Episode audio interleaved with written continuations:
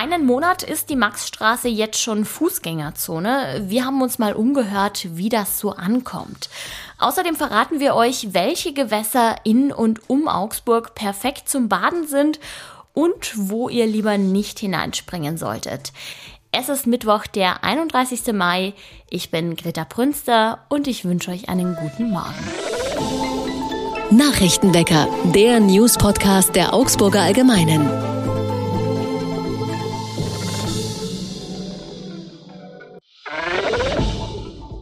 Einen Monat lang gibt es jetzt schon das Projekt Fußgängerzone auf der Maxstraße und die Bilanz fällt unterschiedlich aus, je nachdem, wen man fragt. Viele Verkäuferinnen und Verkäufer, die ihre Läden in der Straße haben, sind durchaus zufrieden. Es kommen jetzt mehr Menschen und auch andere Menschen in ihre Läden, sagen sie. Die Fußgängerzone zieht zum Beispiel vermehrt auch Touristen an. Etwas anders sieht man das in der Sternapotheke. Dort würden sich viele Kundinnen und Kunden darüber beschweren, dass man die Medikamente nun nicht mehr mit dem Auto abholen könne. Besonders häufig gäbe es Klagen, wenn die Apotheke den Notdienst hat. Auch bei Degussa ist man über die Lösung nicht gerade glücklich. Beim Goldhandel gehe es oft um hohe Summen oder viel Gewicht. Das sind zwei Faktoren, bei denen es einfacher und natürlich auch sicherer ist, mit dem Auto vorzufahren, als durch die Fußgängerzone zu spazieren. Tagelang ist nach ihm gesucht worden. Jetzt gibt es traurige Gewissheit. Der bekannte Allgäuer Bergsteiger Luis Stitzinger ist im Himalaya verunglückt. Seine Leiche ist gestern Abend von einem Suchteam aus Sherpas gefunden worden. Der Leichnam soll jetzt nach unten gebracht werden. Der Füssener Extremsportler war zuletzt am dritthöchsten Berg der Welt, dem Kanchenjunga an der Grenze zwischen Indien und Nepal unterwegs. Seit Donnerstag galt er als vermisst. Er befand sich auf dem Abstieg und wollte zum höchsten Lager gelangen, ist dort aber nie angekommen. Am Montag hat die Suche nach ihm begonnen. Vorher konnte wegen der schlechten Witterung nicht gesucht werden. Stitzinger hatte sich unter Kennern vor allem durch seine spektakulären Skiabfahrten einen Namen gemacht. Auch vom Gipfel des Kanchenjunga wollte er den Rückweg größtenteils mit Skiern zurücklegen. Der Sportler hinterlässt seine Frau Alix von Melle, die ebenfalls Bergsteigerin ist. Am vergangenen Samstag hat es einen brutalen Angriff am Bahnhof Meitingen gegeben. Ein Mann hat einen anderen mit einem Hammer verfolgt und ihm auf den Kopf geschlagen. Jetzt gibt es ein paar neue Details und Hintergründe zu dem Fall. Der Bahnbetreiber Go Ahead hat der Polizei seine Unterstützung zugesagt. Die Züge des Unternehmens sind mit Kameras ausgestattet. So will man zum Beispiel prüfen, ob es zwischen den beiden Männern schon im Zugstreit gab oder ob die Attacke wirklich aus dem Nichts kam. Der mutmaßliche Täter ist ein 33-Jähriger, der sich auch widerstandslos festnehmen hat lassen und jetzt in Untersuchungshaft sitzt. Ob er sein Opfer kannte, das ist noch unklar. Der 34-Jährige wurde durch den Schlag mit dem Hammer so stark verletzt, dass er ins Krankenhaus gebracht werden musste. An dieser Stelle kommt wie immer der Blick aufs Wetter. Sommerlich und sonnig geht es auch heute weiter, nur mittags sind ein paar Wolken am Himmel zu sehen und es zieht Wind auf. Die Werte liegen zwischen 10 und 23 Grad. Viele Menschen verzichten ja auf tierische Produkte, zum einen aus Respekt vor den Tieren, zum anderen, weil es besser für das Klima ist. Da hat natürlich jeder seine eigene Schmerzensgrenze. Bei mir ist die ehrlich gesagt bei der Milch erreicht. Also auf Fleisch kann ich auch verzichten, Eier sind mir auch nicht so wichtig, aber ich liebe einfach den Geschmack von Kuhmilch in meinem Cappuccino.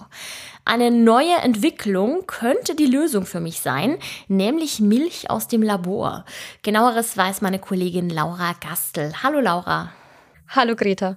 Milch aus dem Labor. Laura, wie muss ich mir das denn vorstellen?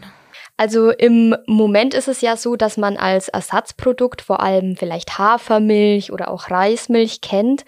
Aber bei der Milch aus dem Labor ist es wirklich so, dass man zum Beispiel naturidentische Kuhmilch hat, die allerdings keine echte Kuh braucht und dafür im Labor hergestellt wird.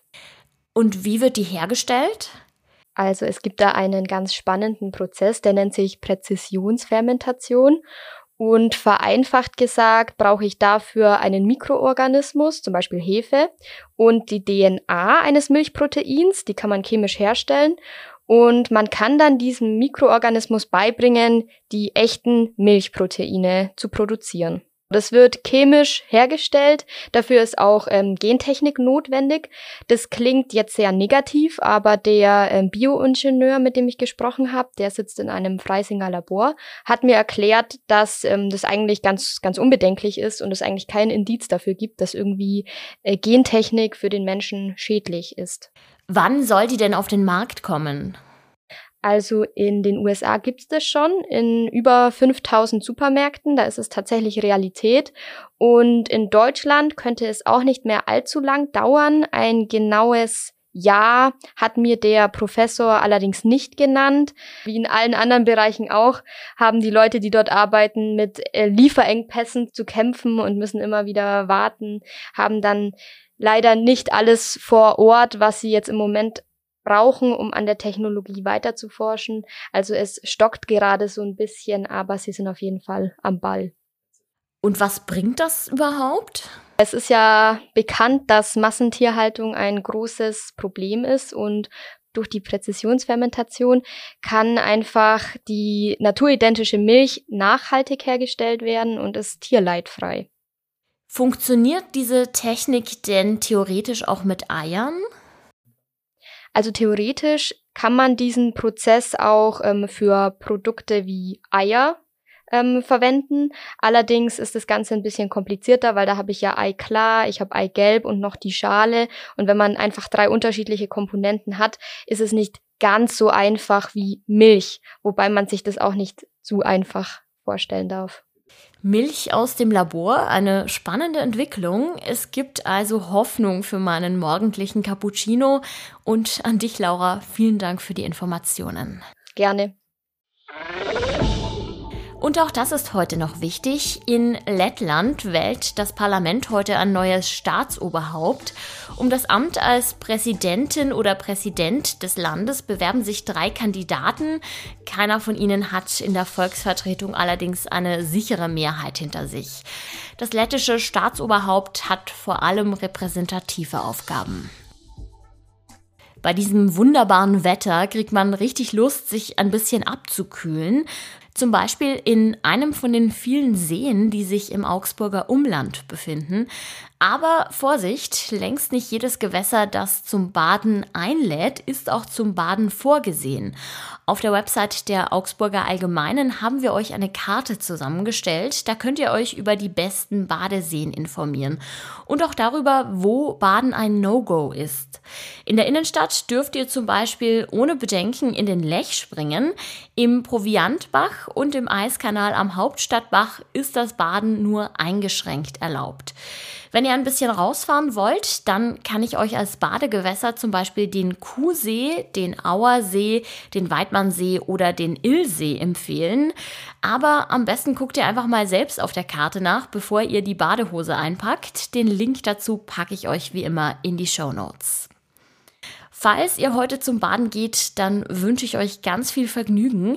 Das war's für heute mit dem Nachrichtenwecker. Ich sag danke fürs Zuhören und ich freue mich natürlich, wenn ihr auch morgen wieder dabei seid.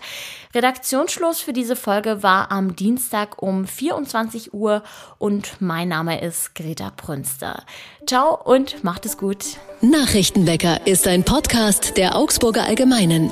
Alles, was in Augsburg wichtig ist, findet ihr auch in den Show Notes und auf augsburger-allgemeine.de.